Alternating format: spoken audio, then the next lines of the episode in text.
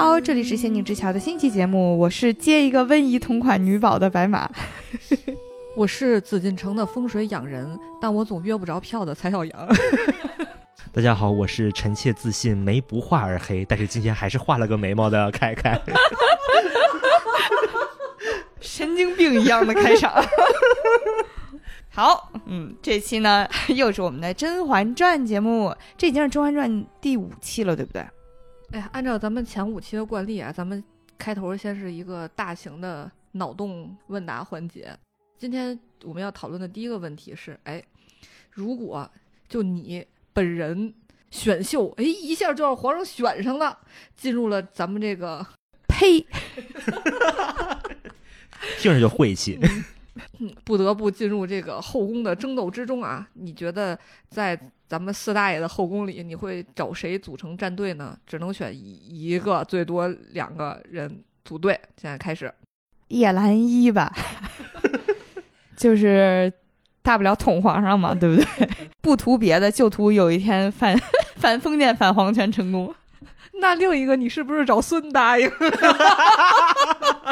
只要能给皇上添堵，不是我要都一不小心入宫了，那我还找什么孙答应啊？我找狂徒，就是孙答应了。我找狂徒不行吗？没有中间商赚差价，我给后宫每个人安排一狂徒。哎，我找的也是叶澜依。感觉这个失去了情爱之后一心只想捅皇上的人还是非常靠谱的。但是如果啊，说我选一个，我我选甄嬛呀，我就加入甄嬛战队，我就赢了。不让找甄嬛，都知道甄嬛先，除了甄嬛吧。那我就找，我就找叶澜依。如果我不是走这条路的话，我就找新贵人，那个平安终老。我们组这个队的，我觉得也可以，是吧？一块养养矮子松什么的，是吧？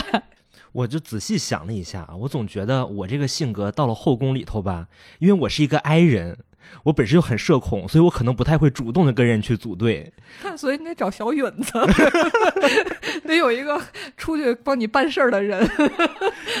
我总觉得可能谁过来就是对我发出邀约，然后这个人又非常真诚，那我可能就可以观望一下。怪不得我们第三集不到就死了，就是这样。感觉凯凯拿了英贵人的剧本啊。然后发现对你最热情的是 三阿哥，好歹三阿哥个儿高也还行，而且他还会越来越高的。聊两句被砍了。哎，说完这个，咱们带入后宫之后，哎，如果你带入的是皇上，哎，你觉得这后宫诸多的嫔妃，你会最宠爱谁呢？你觉得你最喜欢谁呢？苏培盛。温实初，甄远道应该，甄远道生的孩子个个都像纯元，证明他是最像纯元的人。啊，我的答案是我都喜欢，我都皇上了，我 我有什么可选的？因为我当时想的是，我觉得纯儿挺不错的，可爱。你做个人吧，纯儿人家 未成年呀，十七了，十七了，对，再我再等等，我比皇上还能再等等，等十八也行。上了大学之后呢，是吧？然后我你看。甄嬛也挺好的，soul mate 是吧？华妃，华妃更好了，就是又漂亮，然后性格又火辣，你就很喜欢。就是后来我想一下，好像大家都有一些吸引我的点。你可真入戏呀，这选上了现在。但我总觉得，作为我啊，就是我们这个这种射手座的人，我就喜欢那种烦我的，所以我可能会特别喜欢叶澜依。你越烦我，越不把我当回事，我就越想得到你。多少也是有点毛病了，我跟你说。还有一个问题，就是上次咱们聊完浣碧之后，其实有一个遗留的问题，我就一直在想，你说浣碧总说我们王爷这么好，我们王爷那么好，我们王爷哪儿都好，是吧？性格又好，对我又好，然后怎么都好。但是如果他不是个王爷呢？你说浣碧还还会这么爱他吗？这问题其实我仔细的想过啊，我觉得一方面呢，我倒不是说浣碧是一个多么嫌贫爱富的人，但是呢，我始终觉得浣碧她是深受阶级观念和贵族制度，她是深受这个欺压和和困扰的，但是她应对这种阶级观念和贵族制度的方式是打不过就加入，啊，然后就是我必须要在这个阶级里面爬上去。啊，所以他的个性当中，他他不是叶澜依那种，就是我看不上这个，我就把你们都杀了。他是我看不上这个，是因为我没上桌，我但凡上了桌，我就好了。所以我是觉得，在他的观念里面，他觉得我应该是属于上面那个阶层啊，所以呢，他在择偶当中会非常的慕强，嗯，对我我我是这么想的，我觉得王爷以下的人在他眼里都不是男的，没有考虑过，对，所以他爱的人只能是这个阶级以上的。我也这么感觉，因为我就觉得，如果果郡王不是王爷的话，就别说看不看得上他，他可能都看不见他。就之前哪怕是王爷身边的那个贴身的小厮阿进，他都翻白眼儿了。所以我觉得这件事情，如果果郡王不是王爷的话，他可能就压根不把这个人当人。而且我甚至觉得他不是要找皇子，他是要找一个很厉害的皇子。比如说，他知道玉娆喜欢圣贝勒的时候，他问玉娆的是：“你不嫌他的母亲出身比较低吗？他的位分比较低吗？”其实他连这个他也是会考虑的。对，就这个阶级的还不行，这个阶级里也得是得比较往上数，好的。对，往上数三辈儿都得好。就是因为他太受这个困扰了，所以你能发现的是，在这个剧里面最看重这些的，呃，就是他。除了他之外，可能还有安陵容，但是安陵容是那种向内摧残自己，哎，原是我不配了。但是浣碧是那种谁都瞧不上，指责别人，谁都瞧不上，就他也配啊！就他那张狂的样儿，他其实是这种。但是我另一个感觉呢，就是其实从设定上来讲啊，浣碧是要更年轻一点儿的，就是因为甄嬛其实刚入宫的时候也很年轻，十七嘛，浣碧比她要岁数再小一点，大概十五六岁吧。就你想那会儿脸上还带着婴儿肥呢，这个状态的人，明显心态，无论是他经历的事儿少，还是他就是本身自己也没，他也没什么太多的文化，在他这个情况下，他会受到这些观念的困扰，然后以及深刻的。接纳这套价值体系，并且在这价价值体系内使劲往上爬，我觉得这是非常合理的。呃，但是他随着浣碧的这种成长，然后他经历的事儿变多，我会觉得他是会识别出来真正有价值的东西是什么的。因为浣碧他的人生当中遇到另一个问题是，真心实意对他好和疼他的人其实并不多。果郡王来的时候就是带着皇子，就王爷的光环来的，呃，但是还有一点呢，就是甄嬛毕竟到了后期，其实已经落难了嘛，就是去凌云峰上，相当于是一个罪妃了。她依然是不离不弃的跟着甄嬛，然后到处去闯，说就是要守着自己的姐姐。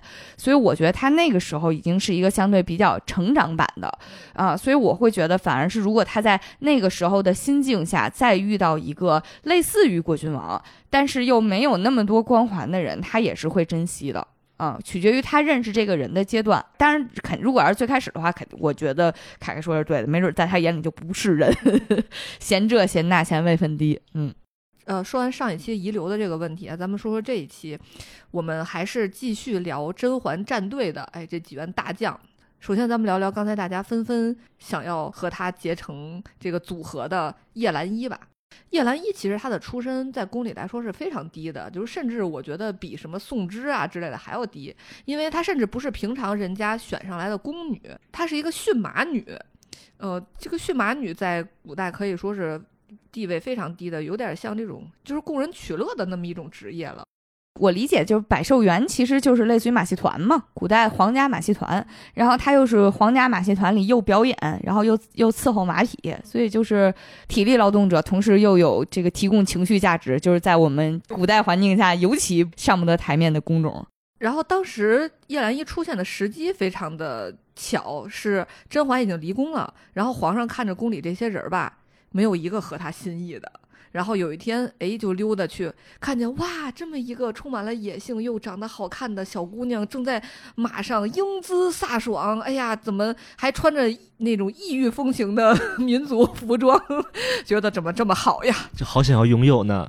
就是感觉就是看到了会 cosplay 的华妃，而且家里还没什么势力，哎呀，这简直是太好了。哎，于是皇上一个眼神儿，苏培盛就懂了啊，就去给这个送福气去了，对送 其实你说到这一点，我就印象想起来，后面大家有的时候大家会吐槽的那个《情深深雨蒙蒙》里面的李副官，啊、李副官不就是和大帅吧？啊、和大帅，大帅每次看到人家的姑娘就会叫李副官，李副官，那个姑娘叫什么名字？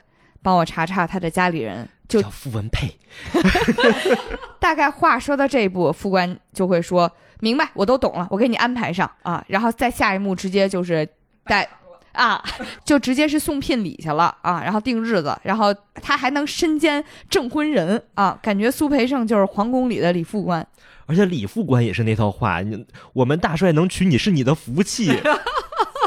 但是，哎，相比于这个李副官送的这些人啊，我们这个叶澜依还是非常刚的。他当时说的就是这福气给你要不要呀？而且当时苏培盛宣旨的时候，他其实不太想跪的啊。他一直面对这个皇上的圣旨啊，这些旨意赏赐啊，他都是一副谁爱要谁要吧，反正我不想要。哎呀，非让我跪，那凑合给你个面子跪一下吧，就是这种感觉。嗯，但是他其实确实反抗不了。而且皇上当时给他的位分还挺高的，因为像说宫女成为嫔妃，不是先要做官女子嘛，然后再往上升嘛。但是叶澜依一进宫就成为了这个叶答应，嗯，虽然成了答应啊，叶澜依面对皇上啊还是非常的刚的。就是皇上问他说：“哎，你怎么也没看过你笑啊？”叶澜依说：“啊，我不笑，就是我生性就不爱笑。那你看见王爷的时候？” 叶澜依每次看见果郡王的时候，那笑的一个灿烂呀，每次都特别开心，说：“哎，王爷！”就是这种，真的是笑的判若两人，就是真的两张脸比在一块儿，你会觉得就不是一个人。嗯嗯。但是叶澜依这样，她其实挺情有可原的，因为我觉得叶澜依她是一个非常爱憎分明的人，她对果郡王心有所属，其实并不是因为他是王爷，而是叶澜依当时在宫里快死的时候，是果郡王救了他，也是高热不退吧。对，对，哟，不知道当时果郡王有没有躺在雪地里？哟，因为果郡王救了他的命吧，所以他当时就作为一个小姑娘，嗯，还是对果郡王有一些这个芳心暗许。而且王爷叫他喊都是喊兰衣，对，多么就是亲切的这种爱称。果郡王就是每天一天到晚出去当放心纵火犯去，他整个那个清凉台，他自己住的那个行宫，都是他从各地捡回来的，捡回来。对，就是也有小姑娘，好像也有小伙子，但是没怎么见过小伙子啊。然后这个小姑娘还都长不错，你看叶叶澜依，皇上的女人啊，后面要讲的英贵人也是皇上的女人，她这我不知道她是不是到底是按照颜值去救人的呀。然后这个叶澜依进宫之后啊，除了对果郡王还比较温柔之外，他真是见谁怼谁，就是一副反正进宫了我就不想活了。哎，这跟白马的这个 感觉特别像，说反正我也不想活了，说我谁也不怕。他面对皇后啊和其他的嫔妃的时候也是非常直给的，就是不管你说什么，我我不高兴我就怼着来。所以呢，就是所有的嫔妃都对他非常的有意见。但是架不住皇上就喜欢他，就宠他，就宠他，那怎么办呢？其实这个时候皇后心里就已经对他就比较有忌惮了。皇后就派出了他的一员大将，对，在他身边服侍多年的这个齐妃。皇后跟齐妃说：“你看啊，皇上现在这么喜欢他，他万一又生了儿子呢？你可有儿子呀？你得为你儿子想想啊！你看上次咱家猪桃是吧？”那意思就是，反正也没事儿，对不对？这次你要不再来一个？然后齐妃使出大招，实名制下毒。对，然后齐妃就非常直接的就说：“哎，这是我给你的啊。”然后叶澜依喝了之后，就失去了这个生育能力。嗯，我觉得叶澜依当时那个表情也非常搞笑，就是端来端过来这碗红枣汤，说这是齐妃娘娘特意给你做的，猫闻完都跑了。那个毒药那个味儿已经到这种程度了，一来就一一边有一种，我觉得他有一种就是很无奈，就说这人就是也太傻了，就是下毒能下这么明显，又 又一方面说实名制吗？对，又一方面他就想说，哎，赶紧来，就是我反正也不想活了，你就是我赶紧喝完，赶紧完事儿就就也行。结果喝完之后他他没死成，然后只是失去了生育功能，我觉得他也挺高兴的，因为之前每次皇上宠幸完他之后，他得自己吃药，把那个保证自己怀不上那个孩子。可真是太不容易了。他有一种就是短效避孕药，终于别人给我配了一份半永久的。哎，这个叶澜依失去了生育能力之后呢，皇上就给她进了位分，她一下就变成了这个宁贵人，她成了宁贵人。后来又升为宁嫔之后，在这个阶段，她只保护王爷喜欢的人和为王爷报仇。她在后期位分比较高的时候，她的信念还是只围绕着王爷。首先是。保护王爷爱的人之后，就是为王爷报仇。所以他当知道王爷其实最喜欢的是甄嬛的时候，他已经就自动加入了甄嬛战队。哎，真是一个大爱无疆的女人啊。爱屋及乌了，属于是。当最后，哎，他终于和甄嬛一起，可以说合力把皇上给搞死了之后，他也没有选择留在宫里，就是自由自在的，像静妃啊、新贵人，来到这个慈宁宫和太后开心的生活在没有皇上的生活在一起。嗯，他觉得他整个人的使命和他对世界的留恋都已经没有了，所以他就在后宫选择了自杀。这是就是我们叶澜依短暂又灿烂的一生。叶澜依这个角色在《甄嬛传》里面，其实说实话啊，我觉得塑造的一般。呃，一般的点就是在于他角色其实他不复杂啊。在这种剧里面，一定是人性和他的欲望越复杂，然后成长性越高，这样的一个角色就越精彩。但是对于他来讲呢，就是说实话，从从他第一幕到最后一幕，他没啥变化啊。他唯一的变化其实都是围绕着女主，都是围绕着甄嬛。以前恨甄嬛。啊，因为觉得甄嬛这个别女人，她欺骗了王爷的感情，然后扭脸又回到宫中伤害了王爷，然后呢，再到后来她知道了事情的真相，发现哎，咱俩都很爱果郡王啊，那咱俩就是异父异母的亲姐妹了，直接黑转粉了，直接黑转粉了啊！她所有的变化其实是对于女主的变化，就是她个人是没有什么特别明显的成长的，她对皇上的变化也很大呀，从原先跟人说我。我就生性不爱笑，到最后跟皇上特别开心的说：“你知道吗？温柔刀刀刀割人性命。” 我觉得这是战术战略的变化，这不能算是他个人的一些就性格性情上的变化吧。嗯，但是呢，他这个角色又能让剧情还相对变得比较精彩和丰富一些，因为毕竟后宫里面大家一般都是玩算计的，只有他是玩刀的，玩刀玩药，刺客，对。玩猫，对 一个刺客，而且呢，又因为他性格是很极端的这种，其实有一点点像成为了后宫的一个特别大的，呃。明面上的不定数吧，因为说实话，以前这种比较冲动型的角色，然后以及这种任务是由华妃来完成的啊。但是华妃就是这不是伴随着哥哥倒台，自己也迅速就倒台了嘛。所以后宫需要一个更加的激烈一点的这样一个角色，然后这个角色被叶澜依完成的还挺好的。就是如果说他是一柄特别好的刀的话，像他说的温柔刀的话，那其实所有人都想借他这把刀去完成自己的任务。啊，我自己印象很深的一点呢，其实是最早和他结成战队、成为他后台的人呢，其实是太后。嗯，因为照理来说，首先太后明面上是讨厌他的啊，因为太后一定会喜欢什么样呢？就是作为皇权的代表，惠贵人，对他一定喜欢温柔驯服，然后接受自己这套价值体系的。像惠贵人，就是奔着自己就要当后宫里的状元郎，我要在这个后宫体制内。当上这种不为己的，就是这种宫人啊，这是一种他喜欢的。还有一种呢，就是他喜欢家里有权势的，能为皇权所用，其实才是真正掌权人核心需要的东西。但是像叶澜依，其实太后一定会很讨厌他。第一，他性格不可控；第二，他出身巨地位啊。但是呢，叶澜依出现在一个让太后都没有办法不喜欢他的节点，就是后宫的胎已经被皇后打完了。后宫的女人基本都被皇后绝育了，出现在这么一个节点儿，所以太后那个时候最重要的点是黑猫白猫生得出孩子的就是好猫，啊，所以太后呢一旦听说皇上喜欢哪个女人，就她就考虑不了别的了，现在必须让她甩子儿成功，这甩子儿是啥呀？必须让皇上甩子儿成功，顺利的给我们这个皇宫代孕中心带来新的业务，这是最重要的事情。啊，所以当时他听说那个叶澜依就是皇上新喜欢一个驯马女的时候，那一幕戏其实挺有意思的。他跟皇后一块儿在御花园里逛的时候碰到了苏培盛，然后呢，他就跟苏培盛说，事情是悄悄的办，但迟早要住在一个宫里。皇上打量着能瞒哀家多久呀？哀家问你，新人进宫了吗？然后当时是皇后先说的，什么新人怎么臣妾不知道啊？这胎我我打是不打呀？这你说晚了，我胎就打不下来了。然后又来订单了。然后当时太后说的是，皇上觉得你贤德好性子，只有赞成没有反对的，所以什么人都敢往宫里拉啊。然后当时苏培盛就接了一句说，这个贤人安排到了养心殿的偏殿啊。这个当时太后就说，寿康宫就是我住那地儿，寿康宫，寿康宫后头春喜殿还空着啊，你立刻叫人打扫出来给他住。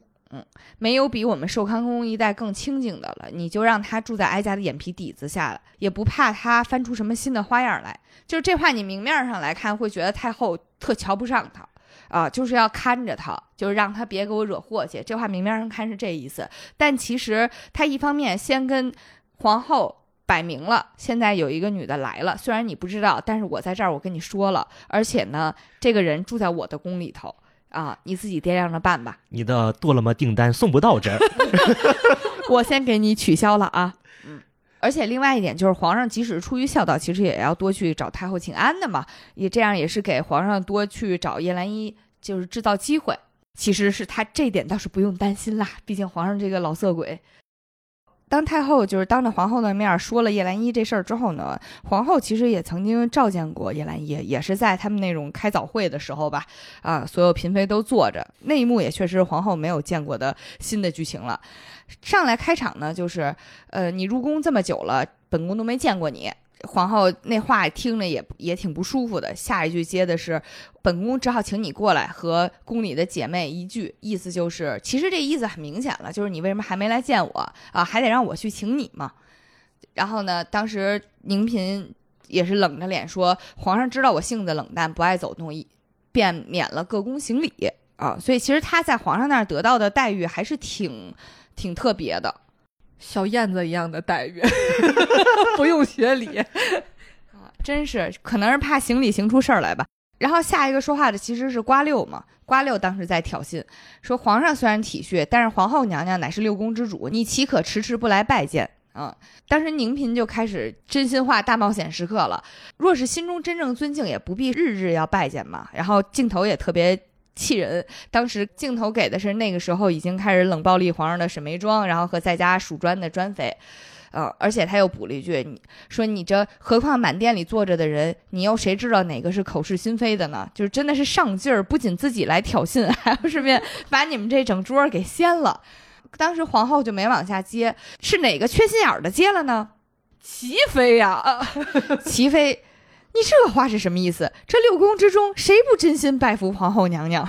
他可能没有意识到，真的只有我拜真心拜服皇后娘娘吧。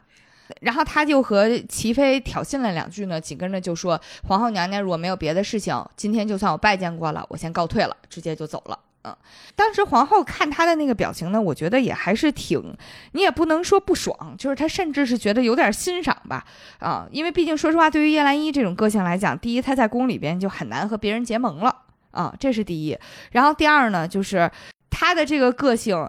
相当于是随便挑拨挑拨，肯定有人想弄他。比如现在就已经有一个人冒头了，就是齐妃，啊，所以就是后面齐妃再去害他的这个剧情是比较顺理成章的啊。但是皇后为什么一定要让齐妃去害他呢？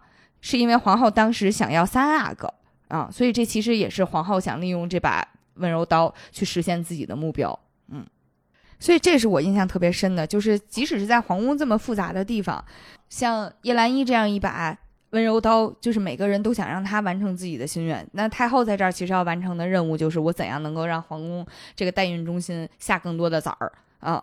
只要能生出孩子来，那不管你的家世，不管你的性情都无所谓。嗯，我看完《甄嬛传》之后，我觉得叶澜依是一个非常厉害的人。就是她虽然出身低，但她会的多呀，一猫多用，是不是？他的猫都能培养出一个军团。对呀，你看这个。人家给他送这个红枣汤，猫一闻他就知道，哎，有毒，是吧？然后那个甄嬛，她发现甄嬛好像辜负了王爷，你还敢怀着孩子来？猫就出动了，给甄嬛就给吓得早产了。而且越到后期，你越发现他除了猫之外，比如说啊，他不想怀皇上孩子的时候，他就会偷偷自己吃药。那个药是哪来的？是不是他自己配的呀？这我倒是没想到。我以为你想说是猫给他配的呢。然后后期他要给果郡王报仇的时候，魏林那时候就和甄嬛说过，说这个叶澜依最近管我要朱砂，要的可挺多的啊。就是他又给皇上在他的这个箱里边下药，嗯，而且最后皇上死的时候，死之前吃的是啥？是叶澜依给他换了的药啊。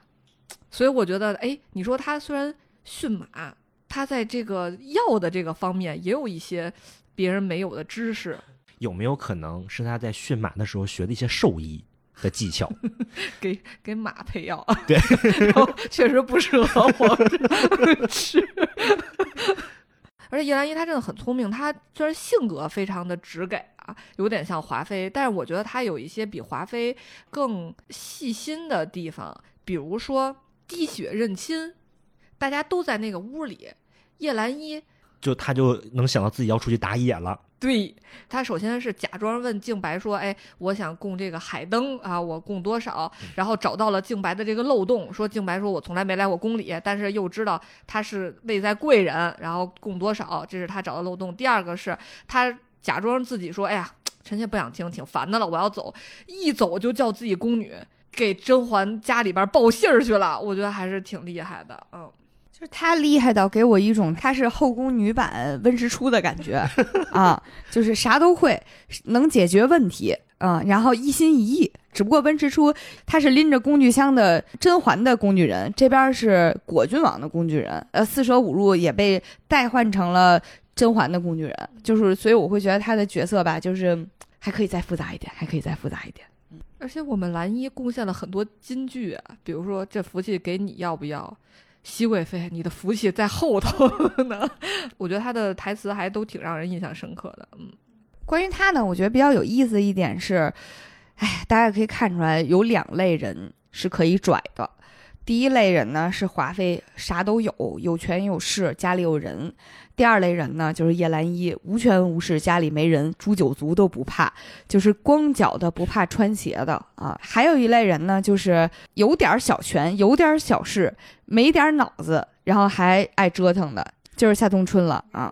其实于莺儿也是这种类型的，呃，就是稍微一得宠，马上就飘起来了，嗯。对，所以中间说那俩呢，就都死得很早。所以就是，如果要想狂的话呢，就要有叶澜依这种不怕死，甚至死之前还想再带走几个的心态。嗯，至少在后宫这种地方是吧？呃，我觉得叶澜依让我印象还比较深刻的一个事儿是，她平常的形象是很拽的、很深情的，对王爷是吧？但是有一次是她阴阳怪气的，让我印象很深刻，就是当。果郡王每次进宫，原先带的都是浣碧，这次没带浣碧，带了另一个侧福晋孟静娴，然后和孟静娴在这个御花园里边被这个甄嬛和静妃看见了。当甄嬛回到宫里之后，发现叶澜已经在等她了，说：“你看看，在这个御花园里，他们就上演了这个恩爱，每次都是带玉隐来，这次没带。说我们在御花园里看他们就这么假装恩爱一次。”也挺不舒服的。你看玉隐，他在府里可是天天都能看见上演这种戏码什么的。我觉得当时他还是，我觉得是头一次表现出他因为喜爱王爷，所以有一些这种比较阴阳怪，也不能说阴阳怪气吧，就是有一点真实的情感流露出来的感觉。嗯，这种戏戏份其实要是多一点就好了，就是要不然他对于王爷的爱有一点太纯粹了。就是前期你还能说是，呃，那种。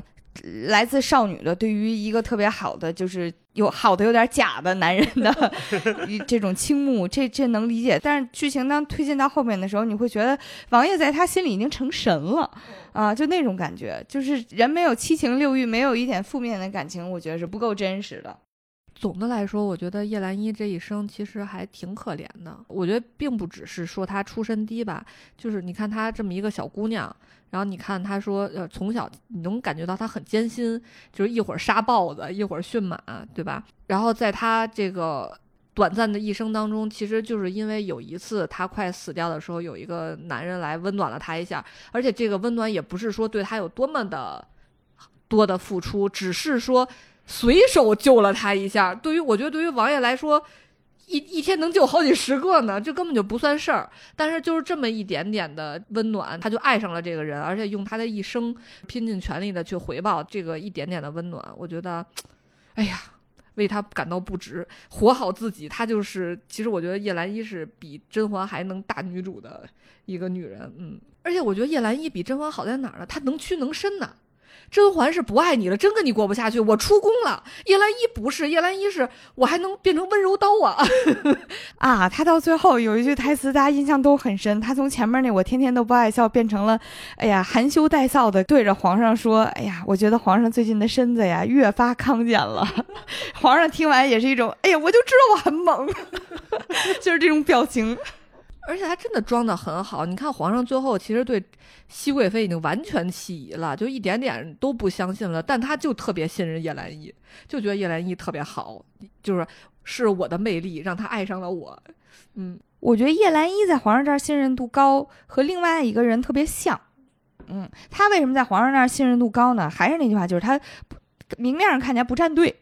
啊，个性特冷淡，生性不爱笑嘛，啊，所以就是在皇上那儿呢，皇上最怕的就是底下人结党营私，啊，一旦结党营私呢，很有可能就形成了以他之外的核心，这是所有集权的中心都会害怕的事情。所以，任何一个类似于皇上这样的，就是非常单一专权的环境呢，皇上都要打掉其他冒头的势力，然后生怕形成其他的。这种核心，这个是皇上最害怕的，所以皇上就会很喜欢宁嫔，因为宁嫔呢不党不群啊，尤其是在我们的传统文化里面，不党不群是被视为很高洁呀，啊，很君子呀，啊，所以他就会很信任叶澜依。宫里面还有一个人在皇上这边有一贯中立、不党不群的这种名声和印象啊，这个人你们知道是谁吗？是最强的一格殿辅助端妃。对，端妃娘娘呢？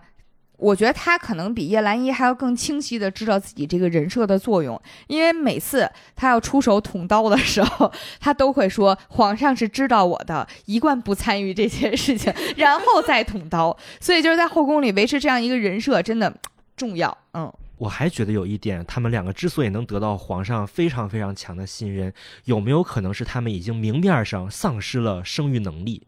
他们在后宫里面其实已经失去了核心竞争力了，所以皇上会默认觉得他们因为自己没有办法生孩子，所以他们可能对这些事情已经无所谓了。我觉得你说的挺对的，一个妃子，皇上对于这种人呢，又需要利用，又需要忌惮。所以中国古代才会出现就是去母留子的情况嘛，因为后宫干政的一个非常重要的方式就是通过自己生下来的孩子啊，因为皇上有可能有一万个孩子，他和孩子不亲近，尤其是也要忌惮着孩子别把自己算计下去，所以他对于孩子是没有那种特别紧密的连结的。啊，但是就是后宫的女子是不一样的，只要这孩子是我生的，那她基本上就会和我有这种密不可分的、极其紧密的这种联系，啊，这个是没有办法被权力被皇帝所割舍的。所以呢，一旦皇子和母后如果是结成了一种紧密的关系，并且形成了权力的威胁的话，那对于皇上来讲也是很危险的。所以就是没有生育能力的。那对于皇帝来讲，确实是威胁少了一分。嗯，而且我觉得他俩都有一个额外让皇上放心的地儿，一个是叶澜依那边，就是刚才咱们说的特别刚，逮谁怼谁，看着就不好惹，对吧？对皇上都没好脸儿啊。但是端妃她自带的是，她有病，她身体不好，对她，她身体不好，她不出屋啊，她一年也出不了一次屋。所以他偶尔出一次屋，皇上就觉得哦，这这不是他那个，对。对这一点也挺重要的，就是皇上这个人吧，就是也是贱。我跟你说，他喜欢婉婉这样，身体又好，能跟他琴棋说话啊，又聪明，然后又聊到一块儿去，咱俩就灵魂伴侣 soul mate。然后呢，但是他又害怕，哎妈呀，太聪明了，万一他把我算计着了，他这在宫里又招人喜欢，又到处跟人关系都都不错，这种人对我来讲是个很大的威胁呀！啊，皇上对于所有后宫里的人的爱，全部都是叶公好龙式的爱，就是我可以爱你。但是我爱你的这些部分，它不能太强了，会不能威胁到我啊。所以像叶澜依这样的呢，性格暴烈，所以在皇上那儿判断他构不成大的威胁啊。因为说实话，你你即使后宫里的女人互相抽大嘴巴子，他也不会是能形成对于政权的威胁的啊。像端妃这种呢，抽不起来大嘴巴子，我跟你吵吵架超过三句，我都得躺下来歇会儿。这对于皇上来讲，安全。就是安全牌，就不会威胁到他的政权。皇上所有对于女人的判断，我觉得最核心的一步，最后都是对我有没有威胁。嗯，但是我觉得端妃有一个特别牛的地方，就是你看她从来不出来，而且她只有一个宫女跟着她，对吧？但是她什么都知道，宫里的每一个信息她都知道。比如说木薯粉事件的时候，就是甄嬛被这个曹钦墨和华妃做局冤枉了，正百口莫辩的时候，哎，怎么那么巧，端妃就出现了，给他解围，而且端妃还能讲清楚这件事的来龙去脉是怎么回事儿。嗯，还有比如这个富察贵人，富察贵人小产，看起来啊是皇后养的那个猫，突然发狂袭击了富察贵人，但是后宫只有太后知道，这都是我们这都是我玩剩下的啊，你们来这套别那个瞒不了我。之外，端妃也知道，哦，端妃还给甄嬛提过醒儿，就是我觉得她非常的神奇，就是你看着她哪儿都不去，身体也不好，多说两句话就要挂了。身边连个洗衣服的人都没有，但是这些事儿她都能知道，就就是这么神奇。用最近特别流行的一个词来形容，就是她是能把自己的信息差降到最低的人。啊，他为什么能做到呢？是因为其实剧里面说过，吉祥就是他身边唯一留下那个贴身的宫女。吉祥说过，端妃把太监和宫女都赶走了啊，但是呢，这个赶走是什么意思？其实就是打发到各个宫里了。那各个宫里面的话，就是如果吉祥能和其他的这些宫人或者是就是保持联系的话，说实话，这些人都能成为他的信息源，啊，我觉得吉祥就是后宫的第一私家侦探，嗯。因为每一次端妃想破案的时候，她都会有一种就是，哎，我说不出来了，吉祥你来编吧。吉祥马上就能走到那个皇上跟前说，来这件事儿怎么怎么怎么怎么着，怎么怎么怎么着，所以结论就是什么什么什么样。但是而且每一次都说的非常有模有样，没有任何一个是前面和后面，比如说有那种说，哎呀，就是编不下去了，然后互相有什么矛盾冲突了，全都没有，马上能编得特别好。我觉得吉祥这个人功不可没。我觉得这个是，其实从端妃在王府里的时候就能感觉出来。其实大家都认为端妃是一个与世无争的人，就连华妃都说说当时我就看你与世无争，所以你端给我的药我才喝了。没想到就是把我的孩子弄没了。其实那个时候连华妃都是很信任端妃，觉得她不会害别人，然后不会跟别人起争端。那个时候，端妃的整个人设从一开始进府啊，她其实就是这样的，就是不咋出门，跟人也没有什么争执。但是当说到纯元皇后的孩子没了的时候，端妃说：“那个孩子我也悄悄去看过一眼。”你说这件事儿跟他没啥关系，他连那个孩子他都去看了一眼。我觉得他真的是不知道，我觉得他是一个心机非常深的人，就是感觉每一个信息以后他都能用上。嗯嗯。有文化呀，还是有文化很重要。你看，大家都是将门女，为啥华妃倒了，她能靠着一格电扛下来？她是靠知识，知识就是命运。有没有一种可能，就是端妃知道自己将门之女这个身份可能会有点特殊和敏感，所以她也不敢像华妃那样，就是每天都抛头露面，就是走到凤尖尖上，因为她也知道皇上的性格。如果说我作为一个将门之女，我整个人太暴露、太突出的话，他可能就会把我贬到，就是就或或者是很忌惮我。所以她有没有可能是也出于这样一层的原因，所以一直把自己就是隐藏的非常好？嗯。我觉得他应该是一直都知道，就是他和华妃不一样，就是他他有脑子，他有脑子的话，他一直都知道他这个权力关系，所以从头到尾都能保持一个特别稳定的心态和人设。嗯，我为啥觉得他一直都知道呢？因为端妃在宫里的第一次出场其实就出的特别晚啊，就是在此之前，你想他位分那么高，在宫里面说白了就是你。雍正的后宫没没那么多，所以大家基本上都是或多或少会出镜。然后一般来讲呢，尤其是位分高的，可能大家或多或少的在宫里也都嚣张一点，日子过得也好一点。甄嬛也得勤去打点拜见一点。我们从甄嬛视角上来讲，见到端妃都那么晚，嗯，然后呢，后面才在甄嬛视野里面才慢慢展开说哦，因为最开始知道是哦，因为她身体不好，她身体不好，所以她就一直养着，啊，这其实也。说实话，没有那么成立。皇后身体也不好啊，那头风犯了的时候，不得把全宫都叫过去给她按头，给她侍疾啊？所以就是这也不是最核心的理由。啊，后面剧情里才展开说，因为当时华妃喝了端妃端过来的一碗药，孩子流产了，所以华妃急眼了，直接给她灌了一碗红花，让端妃彻底也失去了生育能力。就是后面才把这个剧情给揭示出来。但是呢，我们能看到的是，当她失去了生育能力之后，第一，她没有做任何的挣扎。他不会就是以各种方式自证清白，然后说这事儿跟我没无关，我不知道，或者说以这种方式跑到太后或者是皇上面前说你可可怜可怜我，给我加点份礼。因为从剧情来讲，大家都知道后面华妃就一直折磨他，隔三差五的过去抽他，然后让他冬天宫里没柴火，然后吃饭吃的也不好，份礼拿的也少，甚至在华妃活着的时候，他每次出场。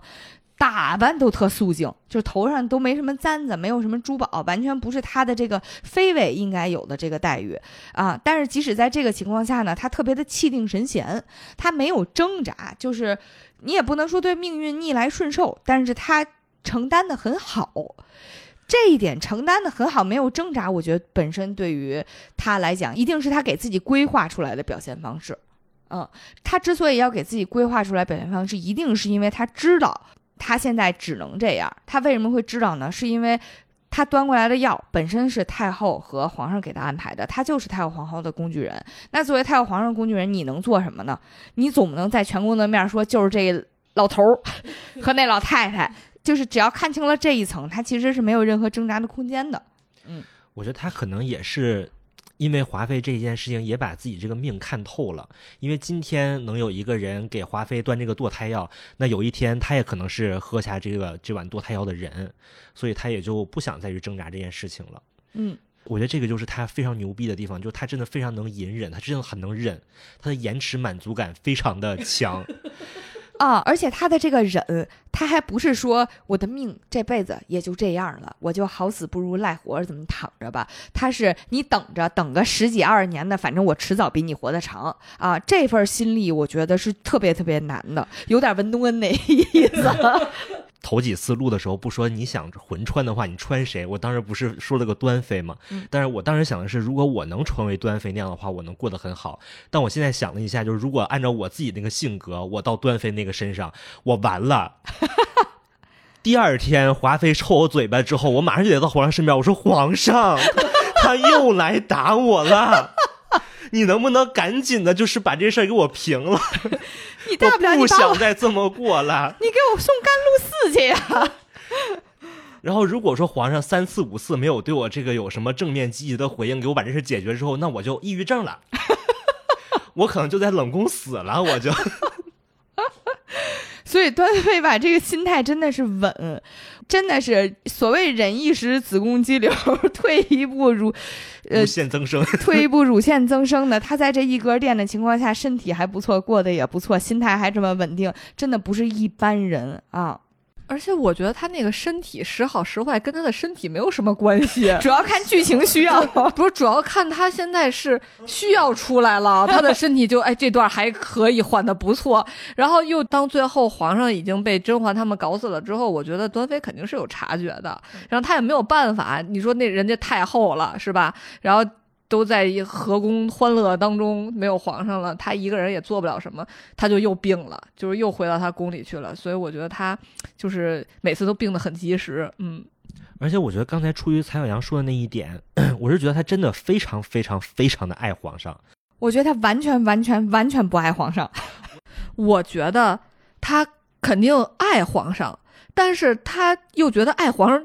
没什么用，所以我觉得他在宫里的所有的行为都贯彻了，就是他挺喜欢皇上的，对皇上挺好的，又很有内心默默关心一些皇上。但是这件事确实，你说让他过好了，让他有孩子了，家族荣光了。没有啊，所以这玩意儿没用，所以没有看到任何剧情觉得是他对皇上有感情的。我觉得所有都是上班的感觉。因为在后面皇上身体特别不好的时候，出了孙大爷那个事情，当时端妃和甄嬛说的是孙大爷那件事情，你要缓一些告诉皇上，别让皇上太动气。当时甄嬛说的是：“那姐姐的心思就是我现在的心思。”下一秒就进去给皇上戴上了苹果的 Vision Pro，给他现场的 VR 实景演了一遍。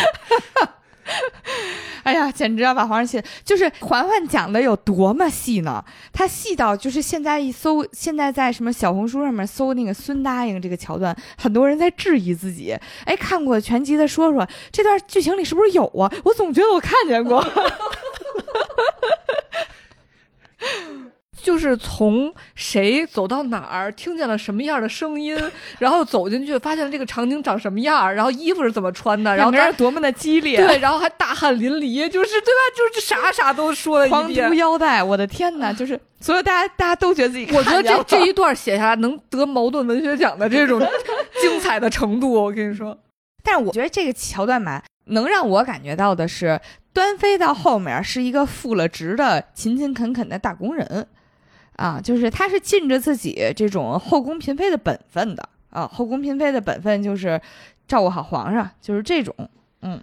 呃，我觉得不太像的原因是啊，嗯，其实他当时已经算是甄嬛站队了，而且甄嬛当时也给他求到了这个皇贵妃的位分了。嗯，就是不管是阴历还是阴啥，你们已经结盟了，所以我觉得从结盟来说，静妃那个反应是比较正常的，就是咱们已经站一队了，然后我帮着你，皇上死不死跟我有什么关系？我也有女儿了，对吧？我最后就是个太妃，我我也成不了太后呀，是不是？只要把皇后他们都搞倒了，皇上爱死不死呗，就是我这已经稳了呀，就是只要跟甄嬛搞好关系就好了。但是其实他后期一直在怼甄嬛。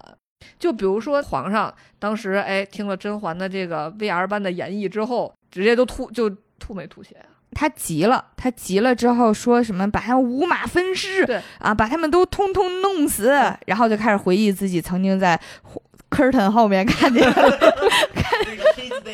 对那个黑丝黑丝带带看见的，对，然后他就吐血昏过去了，嗯，昏过去之后，就是嫔妃们都在外边跪着哭嘛，对吧？然后甄嬛还说说那个大家都要安分守己，说如果要是你们再出什么事儿，可别怪我不客气什么的。然后那时候端妃还会对甄嬛说：“你何必这么疾言厉色的？”就是我觉得她不是一味的依附在甄嬛，就是以甄嬛为首的战队，嗯，所以我觉得她是对皇上突然变成这样，我觉得他心里是有猜测的，所以他会对甄嬛会不满意。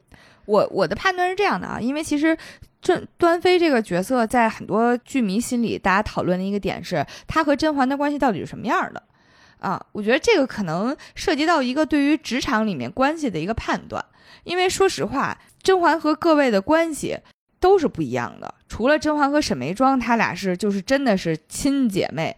啊，就是你以后你死了，我也这么哭。大家说啥玩意儿？啥玩意儿？就是大家这像沈眉庄死了之后，甄嬛哭的整个人都要崩溃的那个样子，弹幕里全是以后我闺蜜死了，我也要这么哭。对，嗯他俩那种是真正以情感为导向的，但是其实其他剩下的妃子，大家都是以职业目标为导向的。像静妃，说实话，她的职场天赋来讲没有很高，因为她人很实在啊，他是情感丰富且实在，这一点其实并不利。你看他情感丰富，所以他三番五次会被人挑拨，容易被挑到去攻击甄嬛的那边去。但是呢，他又反悔的很快啊。然后呢，还有一类人就是像安陵容，职场天赋很高。心思不稳，他和你的目标他是没有办法用大厂话叫耦合，用人话来讲就是你们俩的目标不可能保持一致，就是你永远不能信任他，这一点也是很令人操心的啊。然后还有就是像瓜六没脑子啊，就是这种是都不行的。所以真正能够和你结成联盟的这种反而是端妃，但是端妃呢又很聪明。然后他也有自己的目标，他的目标过于明确了，他目标明确到能让自己扛过、熬过那十几年，就是这么多年来这种苦难的境地。目标明确的好处就是这个人心态和表现都会很稳定，啊、不会像什么就是于答应那样，动不动可能就惹点事儿就得反点水什么的。但是呢，他不好的地方就是，他一旦发现和你的目标不一致，他不会很迅速的调整自己的目标去依附于你，啊，他可能会和你拉开距离，就等于是说，其实他和你在一起只是为了实现共同的目标。当他发现他跟你目标不一样的时候，他马上就撤了，而不是他不觉得说咱们是一个 team 的，所以咱们这个 team 要在一起去实现什么东西，就是不是说我们要这个 team 之后大家商量一个我们都往这个方向走，不是，他只有他自己的方向。嗯如果你跟我方向一致，我就跟你一块儿走；如果不一致，我就撤了。哎，嗯你又一致了，哎，我还能跟你一起走。我觉得这比较像端妃，确实是。对，所以我始终觉得端妃这样的也不能说不好。说实话，能跟你走一段已经不错了，在后宫里 这个环境，没给你路上投点奇怪的石子儿，没给你下点毒，在后宫这环境已经非常不错了。更别提端妃，她一旦和你目标一致的话，她真的是后宫第一谋士。他是后宫脑子非常非常清醒的这么一个人，就是你能让他阶段性的在你战队里面已经非常好了。而且他每次在战队里都能帮巨大的忙，而且就是一句话能翻盘的那种。对，比如说在滴血认亲的时候，那时候已经揭破皇后在这个水里割了白矾，嗯，然后皇后就在辩解说，说我都已经是皇后了，我为什么要去害熹妃呢？然后端妃就坐在那儿特别平静的说了一句，说是啊，你已经是皇后了，还有什么不满意的呢？同样说的是一句话，听起来好像没说什么，只是重复了一下。为什么会有这么大杀伤力？对啊，呃这句我觉得还不是我印象中杀伤力最深刻的。我印象最深刻的是，甄嬛想要用自己已经不太行的那个孩子害皇后。嗯然后他们不就是在这个店里发生争执，然后贾珠儿她自己被皇后推倒了，对吧？然后这时候皇上在审这件事儿的时候，就问端妃和静妃说：“你们俩站在这个殿外，有没有听见什么话？”静妃的意思就是说，我们不敢靠近，没怎么听见啊。我们就是我正和端妃姐姐我们聊天呢啊，就只能听见有点争吵。端妃说的是什么？端妃说。哦，我就听见熹贵妃说什么害怕呀、恐惧呀，其他的我就也没听见了。但熹贵妃当时她真的说了这话，但她说的跟皇后说的是：“我好怕皇后不听皇后的话，皇后就会让我的孩子没有了。”当时熹妃说的可横了，跟皇后。皇后都觉得熹妃当时你疯了，你这么说我。但是通过端妃的嘴说的是真的吗？是真的。熹妃说害怕了，然后说恐惧了。但你听完之后就觉得皇后肯定是对熹妃说了很过分的话。嗯嗯，就是端妃真的段位非常高，所以就是明确一下两个人身份定位还是挺重要的，因为不可能在后宫所有人都能成为甄嬛的沈眉庄，这凭啥呢？说白了就是，所以就是如果两个人是同事关系的话，那端妃对甄嬛做的所有事情其实都都挺好的，都没什么。然后端妃的目标，我一直都觉得是。无风无雨养个女儿，然后在后宫发挥自己的一份光和热吧，然后能把这个大公司给开得稳稳当当的。因为她后面的职责是皇贵妃，她的位分很高，所以她本身是有说白了就是她自己是是有这一份工作压力的。在她眼里，她看到的甄嬛是什么样的呢？就是有权有势，虽然现在跟我是一对的，但是两个人没有那么深刻的羁绊啊。而且端妃应该是隐隐知道甄嬛的双生子有问题的。我知道，我相信端妃什么都知道。对，因为在滴血认亲那一幕的时候，最开始指控他孩子有问题的时候，其实甄嬛她是当时狠狠的就握住了那个边上的木头茶几，啊、然后紧跟着人家又说这个孩子是太医温实初的，啊，紧跟着甄嬛又把手松开了。这一幕是就是哎没事儿了，对，所以这一幕在当时紧跟着给了端妃一个镜头，所以其实这意味着端妃应该能察觉到，第一，这孩子可能有点问题；第二，这孩这孩子确实不是温实初的。主要是甄嬛当时那个反应，通过手的那一个反应，确实是能够推断出来啊，所以端妃应该是知道。那对于端妃来讲，相相当于其实甄嬛这个人是有危险的，因为毕竟她的孩子不是皇上的，然后呢，现在后宫。这立储这件事情其实是本身一直就很微妙，尤其是王朝换代的时候，就是各种自己有资格的皇子、王爷什么的都会站起来，然后他们这些皇子、王爷背后的这个势力，包括各种什么年羹尧啊，然后太后啊，什么隆科多呀，然后包那些人，其实说白了，现在不就不就是现在的甄嬛嘛？啊，这些人就都会起来。那对于端妃这样一个就是想踏踏实实把这公司给 开好的人来讲，其实就是。很大的不稳定因素，尤其是甄嬛已经表现出来了要搞事儿的这个心思啊，非得把拿那个 Vision Pro 给皇上演一段，其实就意味着他应该是有风险、高风险的这么一个人。那对于端妃来讲，最好的方式是什么呢？他作为一个聪明人，他肯定也不能走到甄嬛面前说：“哎，你跟我讲讲，你是不是要扶持你们家那六太子啊？还是你要怎么着？”他其实没有这个明面谈的必要。而且他作为一个说实话有点被架空的皇贵妃，他谈也不会有什么好结果。那对于他来讲，最还安全的方式其实就是再度的神隐起来啊。但我还是觉得他爱皇上，因为有一段就是你们记不记得？苏培盛和那个锦溪被发现，他们两个就对视的那一段，不是把他们给关起来了吗？然后甄嬛去那个跟也跟端妃说这件事儿，说就是也是希望他帮帮忙，就帮帮忙，跟皇上面前说说好话。他说的最后那句话，我觉得非常关键，就是说皇上，你看你的嘴都起皮儿了。我觉得首先一个是观察的非常的仔细，就是你身体上有非常微妙的变化，这个微妙的变化是因为你身边的人换了一个，就是可能不理解你生活习惯的人。导致的，我觉得这个观察因为非常的细腻，所以我觉得他是真的在乎皇上，是爱皇上的。要不然，如果是一个像叶澜依那样的人，他就不可能说出这样的话，因为他平时都看不到皇上嘴边什么样，他不看皇上。对，我还是觉得是因为他聪明，呃，他聪明人是可以演出来的。我其实是想说这件事儿，但我觉得凯没说到那个地儿，就是当端妃跟。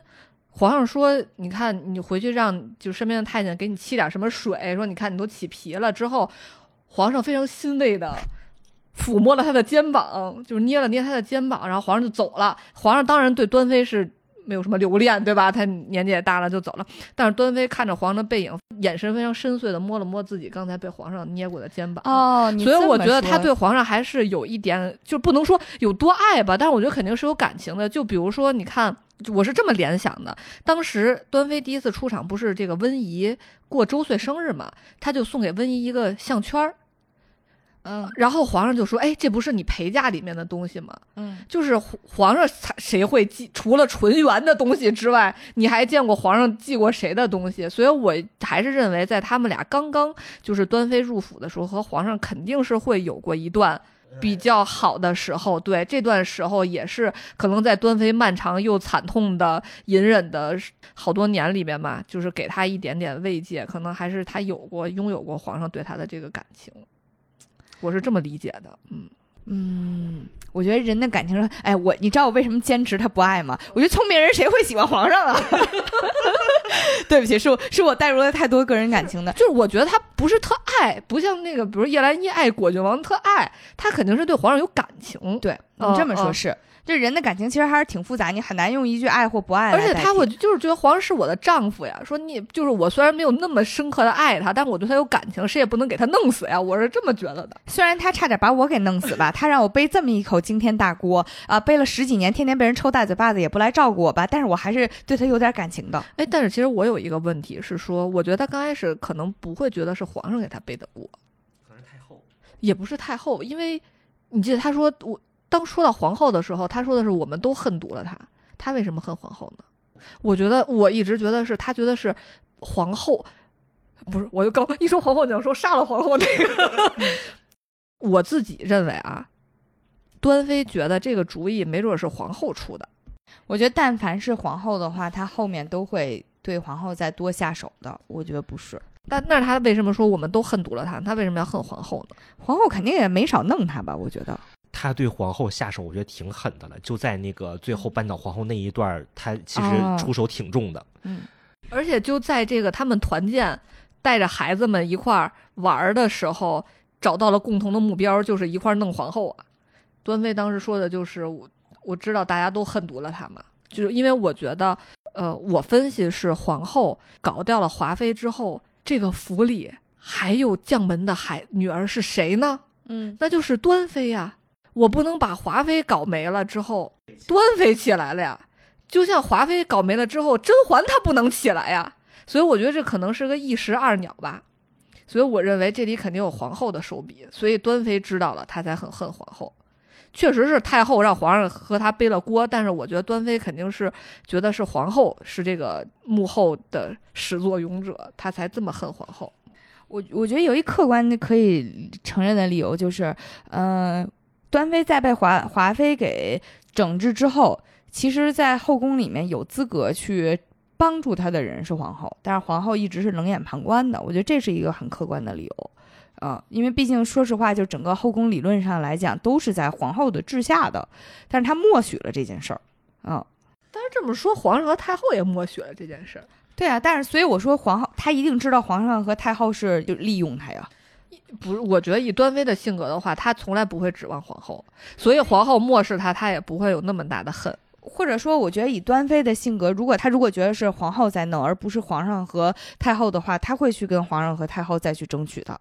她唯一没有任何争取的空间，就是因为那是背后是是大 boss。所以，所以我才说这件事儿没准是皇后出的主意，而皇上和太后同意了。我觉得这编的有点狠了。因因为我觉得你刚才说那个猜测有点不成立的原因是啥呢？我觉得以端妃这个人的智商和她的学识来讲，她应该能清楚的知道皇后在后宫就不想帮任何人，她只想帮她自己。哦，就是她知道皇后是一个自私的人。对，嗯，而且皇后本来就是一个打胎大队长啊，有嗯这么一个好的时机，两个人都不行了，这是一个多好的嗯，方式。嗯，虽然我们仨的讨论没有得出来一个结果，已经并且已经逐渐演变成互相编剧情了啊，但是你大家可以有自己的判断，嗯、可以在评论区跟我们分享一下，呃，因为我对于那个捏肩膀那一下的感触，其实是说实话，作为一个很不容易才奋斗回来自己生活的这样一个一个女人吧，然后这么多年了，她之前应该也过得也挺寂寞的。嗯，这么多年了，自己年少时候喜欢过的人又回来和自己能够至少能够好好聊聊，能够倾心交谈一下。其实这个体验对他来讲，应该不能说有多深情，但应该是一个挺美好的一件事情。所以回味一下啊、然后所以可能皇上在他眼里，到后面他当他又站起来的时候，可能他会有一种，我也不可能再向皇上和太后复仇了。斗也就斗到这一地步了，我现在也是皇贵妃了，那我就在这个位置上好好的干就得了，和皇上之间冰释前嫌吧。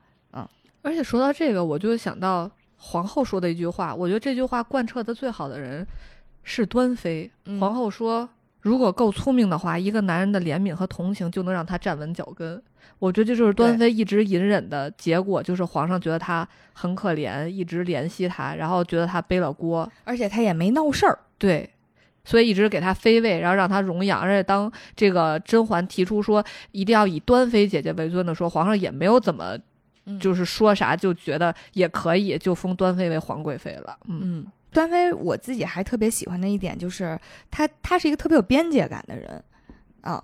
比如有些人讨厌他的点就是觉得他心机深沉，还是那句话，就是心机换个好听的说法，不就是聪明吗？你讨厌他的时候，他就是心机了啊。然后呢，他们给出来的证据就是，其实打眼一看他就知道嬛嬛拿了替身文学的剧本儿，嗯但是他从头到尾没跟嬛嬛直接说过这事儿，嗯，大家就觉得，哎，你要是跟他关系好，你为什么不告诉他？我觉得这问出这个问题，应该证明就是还很年轻吧，这个人。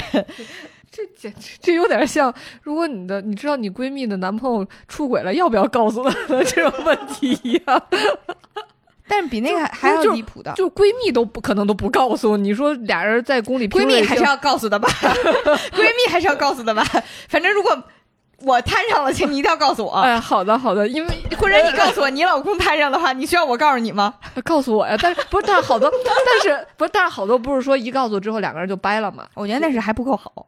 我觉得那，我觉得还是分人嘛，就是但那个时候甄嬛就是很恋爱脑啊。对对，我想说，其实就是首先，端妃和甄嬛从来也不是闺蜜的关系。第二呢，就是甄嬛那个时候阶段真的是恋爱脑，然后还处在我和我是皇上搜妹子的阶段呢。那个时候你跟他说替身文学，第一啊，从甄嬛的角度他不一定信；第二呢，就算甄嬛真信了，跟皇上大吵大闹，这事儿如果查回来发现后宫有人搬弄是非，这本身说实话，至少在清朝那个皇宫里面是大忌。对吧？你说这穿错衣服都要关起来的情况下，搬弄是非、挑拨纯元手办和皇上的关系，啊，你这不得再再再挨十顿打，对不对？所以他只告诉了吉祥。嗯，但是呢，其实甄嬛也曾经问过他一个很敏感的问题。甄嬛曾经问他说：“你为什么要帮我？”因为之前有一次宫廷宴会里面，甄嬛遇到了所谓的木薯粉危机嘛，就是华妃一党冤枉他给温宜下药啊，然后呢，反正推算一圈儿，说只有某一个时间段甄嬛不在，甄嬛你一定是去给温宜下药去了啊。当时就是明眼人，说实话都知道一定是栽赃。嗯，但是呢，现场就需要皇上去做判断。这个时候，端妃站出来说：“哎呀，这个赖我啦，是我当时呀把他叫过去跟我聊了一宿呀，我证明他没有作案时间。”然后甄嬛当时等于就是脱脱罪了嘛。但是他脱罪之后，他就去问端妃说：“你为什么要帮我？”端妃这个时候其实第一，像咱们刚才说，他不能说替身文学。啊，第二呢，他其实说实话也可以糊弄，但是他非常尊重甄嬛的智力，他跟甄嬛说：“本宫帮你自有本宫的道理。”啊，我觉得这个说法是非常体面的。是的，他跟私下跟吉祥说的是，他是我们所有人的指望。对他也没说你是我们所有人的指望，他也没有说以后我图挟恩图报，这些都没有。啊，他就是说我帮你自有我的道理。啊，我觉得这这一点是。非常体面的一个说法，就是既承认了我帮你，学到了啊，然后他也没说没我可没帮你，别瞎想，他也没说我就随手一帮你，别往心里去。不一定，这句话就是剧本杀里面非常糊弄人的一句话，就是说你这个证据怎么为什么这样子？我说这我现在不能告诉你，我自有我的道理，下一轮我们再说。反正这话挺聪明的，我觉得。然后还有很多人也是拆他的另外一个理由吧，就是说，这个甄嬛后面哎，果然凭借自己的努力，发现自己是替身拿的是替身文学剧本了，伤了大心，一定要去甘露寺啊？为什么端妃从来没去看过他？我觉得这个点其实也是，首先把他俩的定位定位在同事的时候，相当于就是你的同事被老板狠狠的压榨了、欺压了。第一，你没必要劝他，你也劝不动。就是你凭什么劝甄嬛原谅皇上？这不是遭人天打雷劈吗？啊，还有呢，就是端妃一直拿着剧本是不党不群，所以她即使是为了保持这个人设，她也不应该去探望谁啊，这关系就太过分了。我感觉这个就特别像是。咱们这两个同事只有在做项目的时候是在一起工作说话的，项目做完了，我们就可以 say 拜拜了。然后等下一个项目再来，我们又要搭班的时候，哎，我们可以就再继续哎非常好的这一块就亲密的合作。但是我们结束之后，我们就不是好闺蜜。我觉得就是虽然听起来有一点冷淡啊，但是呢，在职场当中能合作的愉快已经很不容易了。然后他还有一次表现的很有边界感，是他当时也是劝甄嬛啊，但是甄嬛应该是处于一个勾心斗角的疲惫期吧。甄嬛当时就悠悠的问了一句，说：“在这后宫不算计就不能活吗？”当时端妃反正也没说，完全没说一句话，就只是给了一个很。很复杂、很深邃的眼神吧，啊，还是那句话，他是尊重甄嬛的智力的，就是他在不该给建议的时候，他不会给建议，他知道这些事情，就是你该踩的坑一定都不会落下，啊，就是大部分人都是听了很多大道理，依然过不好这一生，还是要去踩坑和体验的。我觉得端妃真的就是深刻的认识到好言难劝该死的鬼，对，所以该说的他也点甄嬛，或者他也点华妃，但是。再多他就不说了，你自己觉得能明白就明白了。你非要那么想，那我也没有办法，我也就不多说了，劝不动。嗯，咱们聊完端妃啊，再来说说甄嬛战队里面，就是比这个端妃和甄嬛关系又近了一层的。哎，这个静妃，静妃刚刚出场的时候，我觉得她存在感还是挺低的。虽然每次就是皇后召见大家，她都在，但是呢，好像你又觉得脸熟，也不说话啊，你也不是很认识这个人啊。就是在后宫比较默默无闻的，但是又能自己有自己的小小的一席之地的这么一个嫔妃。嗯，我觉得静妃她最开始的人设在宫里就是中立，然后人不错。嗯就比如甄嬛每一次受到就是华妃啊，或者是皇上啊之类的刁难，她都出来给说好话，但是她只仅限于我帮你说点好话，比如说。华妃当时为难那个怀孕的甄嬛，就是让她跪着，最后不是导致她小产了吗？那一场其实甄嬛特惨，就跪在那儿，眼看都就要不行了啊。然后静妃还一直就劝华妃说：“华妃娘娘，你不能再这么干了。”然后她还怀孕了，说这样不行。华妃说：“那你跟她一块儿啊？你看梅姐姐就去跟她一块儿了，但静妃就不说话了。然后还有一次是当皇上和甄嬛做局，说要把甄嬛送到蓬莱州去，然后俩人假装吵架，皇上假装特生气，要给甄嬛发配了的时候，静妃其实也帮甄嬛说话了，说皇上别这样，说甄嬛可能她就是一时糊涂啊，她她不是故意的，你就原谅她一次吧。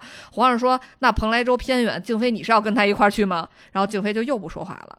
所以我觉得静妃她只仅限于说咱俩关系还可以，我该帮的还是会帮你的，但是一牵涉到我。可能我就要被连累的时候，我就不再往前一步了。嗯，我觉得这一点你也不能说他做的不好。哦，我没觉得他做的不好，我只是觉得他当时的人设是这样的，就是他自保嘛，以自保为主嘛。不光是自保，我的点是，我觉得这事儿不光是自保，还是那句话，后宫皇上最忌惮的其实就是底下人结党营私。所以你说一个沈眉庄是没问题的，因为都知道你们俩从小长大，就是都是互相过命的交情，这这很合理。嗯，但是如果说你们在宫里认识了同事关系，你还能为他做出这种大逆不道的事情？因为那个时候，如果静妃无论是说你替甄嬛再说一句话，还是在后面那情况说你去蓬莱州陪他，这两件事情其实都意味着你去做了，不仅是会证明你对甄嬛特别好，你还是会证明你愿意为了甄嬛顶撞皇上。这个事情对皇上的威胁是更大的。但是当后来胧月养在他那儿的时候，滴血认亲的时候，那血都融了，嗯，都已经证明甄嬛出轨了，孩子不是皇上的了。皇上正暴怒的时候，只有静妃冲上去还拦住了皇上，被皇上一把推倒在地。其实他那个时候已经和最开始已经，我觉得已经不一样了。对甄嬛的感情，就是他整个人的感觉，也有道理。嗯，就感情还是感情，确实是会升级的。嗯，但是我始终觉得，就是在皇上面前一直都要完成的一个作业，就是让皇上知道他是唯一的天，你是唯一的神。嗯，我觉得那个转变主要也是因为那个甄嬛，一个是势力越来越越强大，他是觉得这个人是能靠得住，跟着他是有肉吃的；再一个是确实甄嬛给他发了个孩子，让他那个在宫中的日子没有那么难熬。因为我觉得当时我刚开始说的这两种，其实他们当时就是同事关系。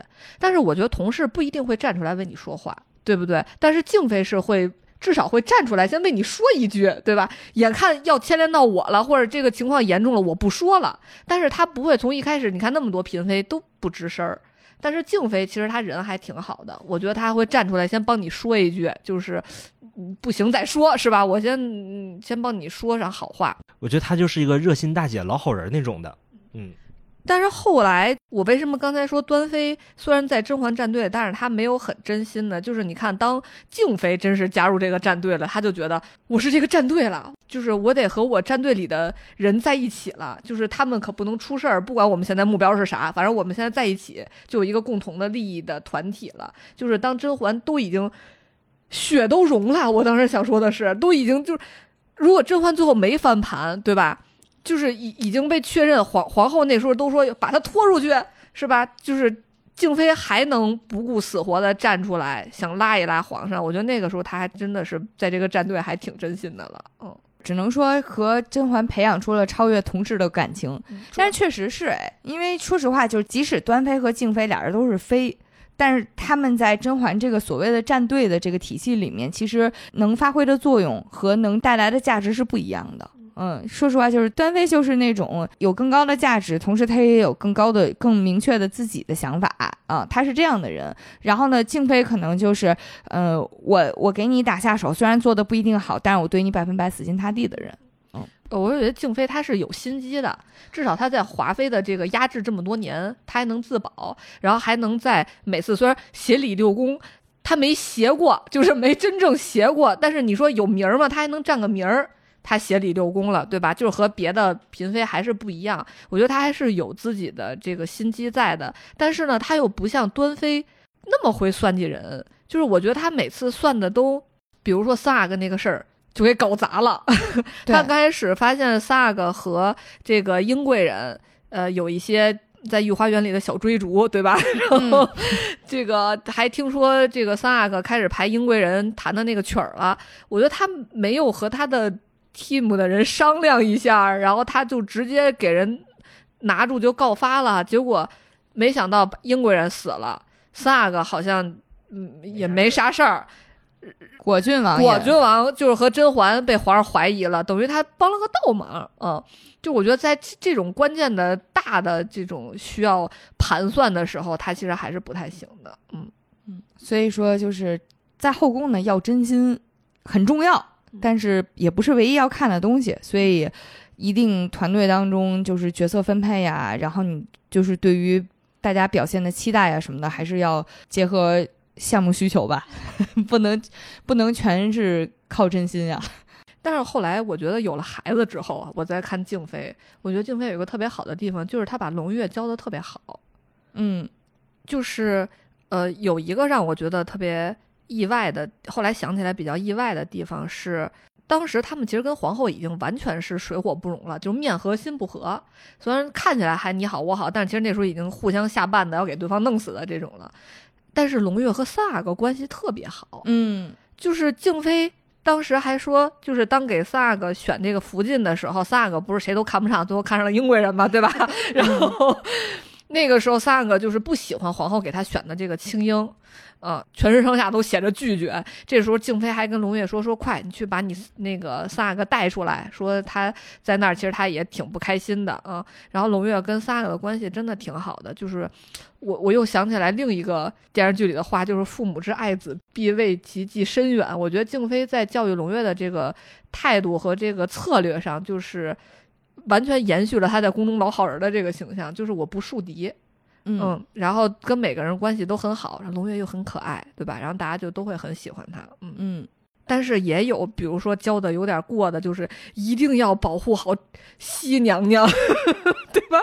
龙月。就是从小像被洗脑一样，从从三岁开始被，自从他们俩，自从静妃和甄嬛好了之后，从三岁开始被洗脑，就是一定要保，要对熹娘娘好，一定不要让皇后伤害熹娘娘。然后熹娘娘每次都被皇后害得很惨，导致最后喊了那句“皇额娘她推了熹娘娘”，就是 太厉害了。我觉得这一点其实也是还挺。动人的一幕吧，因为说实话，就是他他那么爱胧月，他还跟胧月能够，就是虽然也因为争抢胧月产生过一些，就是险些要害甄嬛的事情吧，但是当他真心对甄嬛之后呢，他会就是让自己的孩子也一定要对甄嬛好，这真的挺不容易的。反正我我琢磨了一下，就是真正在抢孩子的环节，夫妻俩都恨不得互相天天说对方坏话。这这他能做到这个程度不错，确实是因为我觉得他内心其实挺善良的，就是他对甄嬛是有感恩的。就是当甄嬛说希望胧月她能抚育胧月之公主出嫁的时候，他很意外，就是等于甄嬛把孩子让给他了，所以他其实心里是很感激甄嬛的。他怎么能报答这个呢？就每天跟胧月说：“你一定要好好的保护熹娘娘啊！”我就是觉得静妃在整个后半段，也就是熹妃回宫之后，她有点飘了。他每天在后宫就是瞎溜达，然后捉奸。我觉得，我觉得你可能是。我觉得你可能是他每次都是孙答应，是不是也是他？三阿哥也是他。对，这你看，先是那个苏培盛和那个锦溪的事儿，他就发现了，然后 还一看你就说：“哎，这个这个手艺是锦溪你的吧？”锦溪当时都都懵了，说：“啊啊，谢谢您。”只给自己捅出去了。然后三阿哥也是他发现的，说：“你们多盯着点儿。”然后后面那个孙答应也是他发现，说明他每天在这溜达的时间很长很长。他是不是到那种就是有女儿，然后皇上对他也无感，没什么事儿要给人介绍对象的那种年龄，所以对这种事情非常的敏感。嗯，我的点是，嗯，你可能是因为没有孩子，他们这些有了孩子呢，都是有空的时候都要出去遛娃，然后遛娃的时候发现一些奸情，反正皇宫就那么大点地儿，也是很正常的。毕竟我们录着录着节目，未央也得出去遛娃，遛娃摧毁奸情了。皇宫没有秘密。哦，关于这个甄嬛战队，我还有一个觉得特别想说的是，你从后宫平常大家都干什么就能看出来他们的战力在哪儿。你看甄嬛和端妃、静妃是下围棋的，啊啊啊！文东恩也是下围棋的，就是你看下围棋这边这波美姐姐，甄嬛、端妃、静妃是吧？你再看那边每天都在干什么？哦，嗯。每天都在干嘛呢？那边那边也很辛苦啊。安陵容每天研究各种各样的学新的学术知识。而且我觉得，其实静妃有的时候也很聪明的，就是她非常知道什么时候该干什么样的事儿。就在最开始华妃还嚣张跋扈的时候，呃，甄嬛也说，就是她其实应该是隐藏自己的锋芒。如果说没有点能耐，怎么可能在华妃底下就待这么多年还没什么事儿？而且有一次，记不记得梅姐姐落水那一集？梅姐姐被推下水，然后她其实已经看出来这个后面的猫腻了，就是华妃干的。当时她身边的丫鬟还说：“你哎，看咱们要不要和皇上去说一说这个事儿，就是把这个真相跟皇上稍微透露一点。”她当时说的是：“华妃都已经盯到咱们宫里头来了，说明这个时候我们不能就有什么轻举妄动，不然的话会惹火上身。”所以她那个时候也没有说把自己。摆到一个特别那个，就是我我一定要那个明察秋毫，然后就当那个侦探那种的一个位置。但到后期，他真正的依附上甄嬛了之后，他其实的战斗力还挺强的。就包括在滴血认亲的时候，他每一句话，我觉得说的都非常的到点儿上，而且都能够把那个剧情的精彩程度能往上推一轮。当这个甄嬛就是套这个告发她绯闻的话的时候，说什么是刘姨花尊还是青羽花尊？然后绯闻记不住嘛，然后静妃就在边上说了一说：“哦，绯闻的记性可不太好呀。”所以我觉得她总结的都还挺到位的。嗯，而且后面那个安小鸟发现战局不太对，不是又开始跟那个甄嬛说：“哎呀，姐姐又怎么怎么样，怎么怎么样？”然后她那时候说：“这个时候到姐妹情深了，人家在甘露寺的时候没见你过去拜访过，倒是那个麻烦了人家温实初温太医。”而且到后面，当那个皇后被发现了用白矾这件事情的时候，皇后狡辩说：“就这件事情我不可能这么干，因为这个事儿太容易被发现了，一旦被发现我就完了。”然后他在旁边说的就是：“不入虎穴，焉得虎死？这招虽险，但胜算却大呀。”嗯，静妃确实是后面就主打一个虎 啊，就是啥话都敢说。嗯，有人撑腰之后，他可能个性里面比较鲁莽的那一面也可以发挥出来了。好，这说完这个战力比较强的啊，咱们在最后聊一下甄嬛战队，算半个甄嬛战队的这个小可怜吧，英贵人。我没觉得他是甄嬛战队的呀。其实按理说他应该算是甄嬛战队的，因为首先当时皇上一直盯着玉娆嘛，就看上玉娆了，长得更像纯元了，对吧？就想给玉娆弄到手。这个这时候，这个甄嬛就。不想让自己的妹妹也也遭了皇上的毒手，于是呢，这个甄嬛就和浣碧两个人商量说，这个皇上最近一直盯着玉娆，得想办法给皇上转移转移注意力。然后浣碧那时候也挺飘了，管着一个王府里的事儿是吧？就说：“哎，张姐你别管了，这事儿我就能给办了。”回去就找了一个，他的办法就是回去在府里找了个漂亮小姑娘给皇上送来了，而且是他早就觉得太漂亮了，有威胁的一个小姑娘。对，这个小姑娘是谁呢？就是彩嫔。嗯，彩嫔也是果郡王从外边救来的一个小姑娘啊，长得真的挺好看的。然后人彩嫔不愿意入宫是吧？入宫有什么可好的？但是浣碧对她 PUA 人家来着是吧？说也不算 PUA，就挟恩图报。说你看王爷救了你，王爷对你这么好，现在哎，这个需要你为咱们王府出力的时候到了。然后彩嫔一个小姑娘也没有办法，然后所以就进宫了。她进宫之后，皇上还挺喜欢她的，最后位分还一度到了这个贵人啊，英贵人，还有封号，这也是挺不容易的。皇上真是喜欢年轻的，只能说是。英国人其实挺好的，就是不争宠，因为英国人本来就不想进宫。英国人满脸都是不想活了。呃，当静妃还跟英国人说说你折柳了吗？柳同留就是让皇上长久留在身边的意思。然后英国人还说哦，我不信这个，可能就是我我也不想要这个吧。啊，尤其是英国人又不争不抢嘛，所以皇上就更觉得这个。太好了啊！这小姑娘还挺好的，绝对是吧？绝对不党不群，没有威胁。但是万万没想到，不仅皇上觉得她挺好的，三阿哥也觉得她挺好的。但是我必须说啊，英国人在这个剧里真是太好看了。我之后看了毛晓彤那么多戏，没有一部比这个还好看的。我觉得就是出道即巅峰，我疯狂的为《甄嬛传》的化妆师打 call，就是。毛晓彤在里边被画的太好看了，美人面，尤其是对，尤其是到那个花儿，他说美人面，说这位姐姐就是美人面，说我觉得她就是啊，她怎么那么好看呀？她的就是眉眼含情，然后就是这种感觉，我都觉得我都想和她好，就是这种啊。但是吧，萨克对英国人这个喜欢吧，萨克智商也真是不高，就是他全长个儿了，他对他的脑子不是特别好使，他。想得到他爸爸的女人的方式是什么呢？在大街上，给人递情书，嗯，把对他的爱都写下来。还在大街上喊：“我就那么比不上皇阿玛吗？我心里有你，皇阿玛他老了。嗯，最后就被人给发现”了。然后到最后就把英国人给吓坏了，吓得满宫乱跑，然后他就在满宫乱追。他跑他追，他们都插翅难飞。反正最后英国人因为静妃的这个告发吧，其实静妃也不是想害英国人，他只是想搞三阿哥。静妃那意思就是说，你看你的儿子对这个妃子图谋不轨，他这么不尊重你了，这是要造反呢，对吧？你还不得把他废了？结果被皇后，哎，皇后其实也是很有心机的嘛，段位很高，被皇后三两句话一回转，就变成了英国人勾引我儿子。也不算皇后三两句话一一反转吧，嗯。就是就算皇上皇后都知道是这个三阿哥行事不检点，也不能弄三阿哥啊嗯，毕竟处死皇妃子比处死皇子那可是影响小多了。是的，而且没想到皇上疑心还特别重，觉得这个英国人谁送来的呢？是果郡王送来的呀。本来就很忌惮果郡王，你还送一个女人来，让我儿子看上了，是不是挑拨我们父子关系？对，所以这件事你，看我儿子都被挑拨的说 皇阿玛他老了，嗯，就是所以这件事最后弄得只有英国人和果郡王受伤的事件达成了。对，嗯，这件事让我感觉就是封建社会女性真是太艰难了。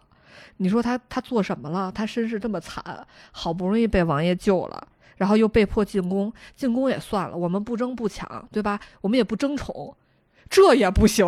嗯然后最后还是就是不争宠不找事儿，性格好，然后谁也不得罪，最后还是死了。我觉得这真的是太惨了。嗯，嗯，但我其实有一点不懂的就是萨个纠缠你，你为啥不找你们战队的老大甄嬛帮帮忙呢？就不争不抢，一心想死吧。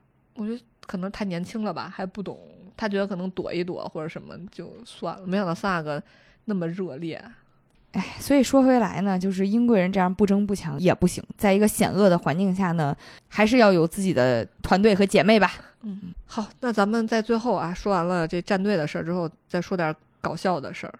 比如说，我前段时间做了一个嬛嬛同款美甲，我花了好多钱做的，做完之后平平无奇。我觉得这好几百块钱这花哪儿了？就感觉完全没有效果。但是，哎，过了两个星期，我的指甲长得特别的长，一下就是嬛嬛同款了。但是现在我干啥都不方便，我是手既不能抓，也不能摁。除了好看一无是处。对，除了好看一无是处，我就觉得真是原是我们不配 就是这种这么长的指甲，让你还怎么好好打工？就这么长的指甲，果然只能像娘娘们那样带着那些美丽的宝石护甲，然后你才能留这么长的指甲。嗯，我最近还刷短视频呢，刷到一个说，哎，如果你现在穿越到后宫里面，你的职业在后宫里能做点啥？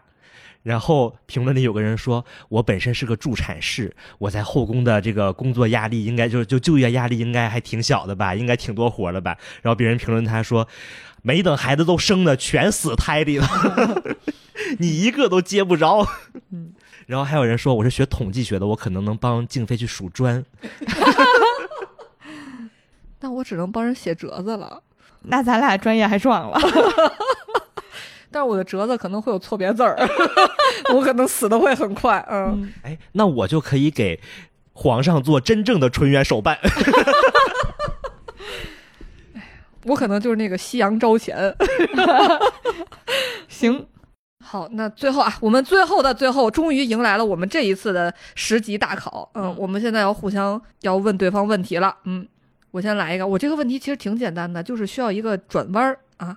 问香嫔的真实姓名是什么？曹曹秦墨，这件事首先得想一下是香嫔。对我还有一个附加题，我就说了啊，附加题是嬛嬛的生日是哪一天呢？我就知道好像是前几天，因为前几几天是什么鬼？不是就是前几天，因为前几天庆祝四百四百岁，好像是那你这有点太前几天了。是四月二十七吗？你看这还靠点谱。啊是四月十七，因为是这样的，就是他第一次说是这个玲珑进宫的时候，他们俩对谁大谁小。他说我是四月十七的，而且我记得只还有一个说了说甄嬛是四月的生日，但是呢，这个果郡王他引了温泉水，让湖里的花都开了，对吧？对，因为当时说是荷花是八月才开的，然后四月开不了，然后他就去想招了，把那个温泉水给引过来了。然后我看大家说怎么记，他是四月十七，为什么是四月十七呢？因为他又跟老四又跟老十七。神了。好，来，请听题。嗯，这个题是和我们今天聊的端妃有关的。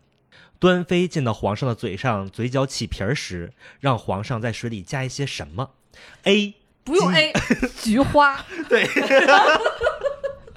我这题行，你还有题吗？有，嗯我再来一个啊。以下哪个选项不是舒痕胶里的成分？A. 琥珀，B. 珍珠粉，C. 当门子，D. 牡丹粉。当门子，牡丹粉，对了，嗯给我自己为我自己鼓掌。你是猜的还是你真知道？我真知道呀。行，因为就没有那么准，但是我知道有，就是哪个没有，我知道。你让我说哪个有，我真不能说这么清楚。对，行，我无话可说。嗯，那我我问一个，我必须我今天必须难死你们。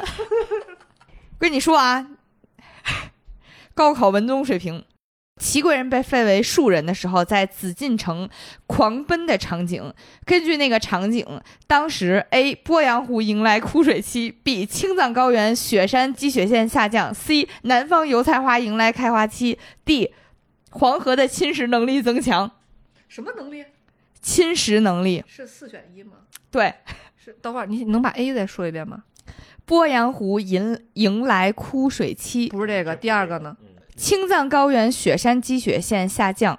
C. 南方油菜花迎来开花期。D. 黄河的侵蚀能力增强。B，二 B。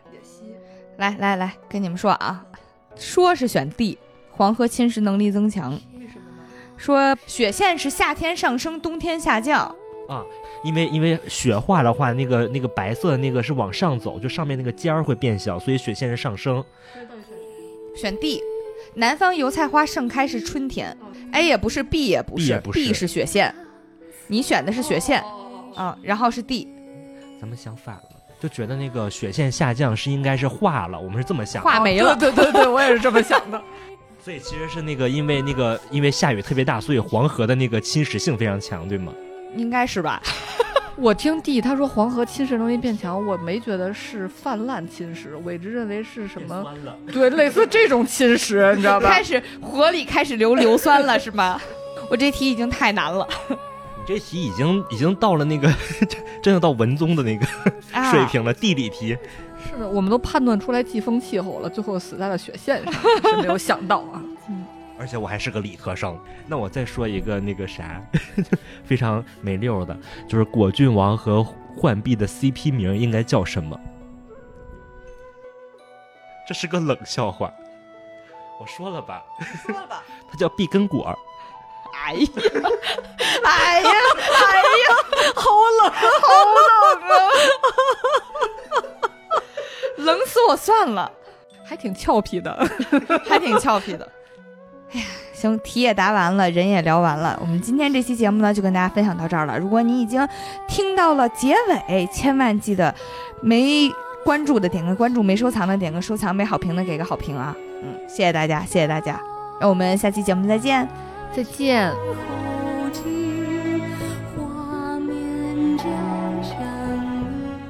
我觉得静妃她的人设其实咳 一下，哦，你咳一下，我就让我咳一下。我 说为什么我说说让我咳一下，然后神经病啊！心贴绣落入双双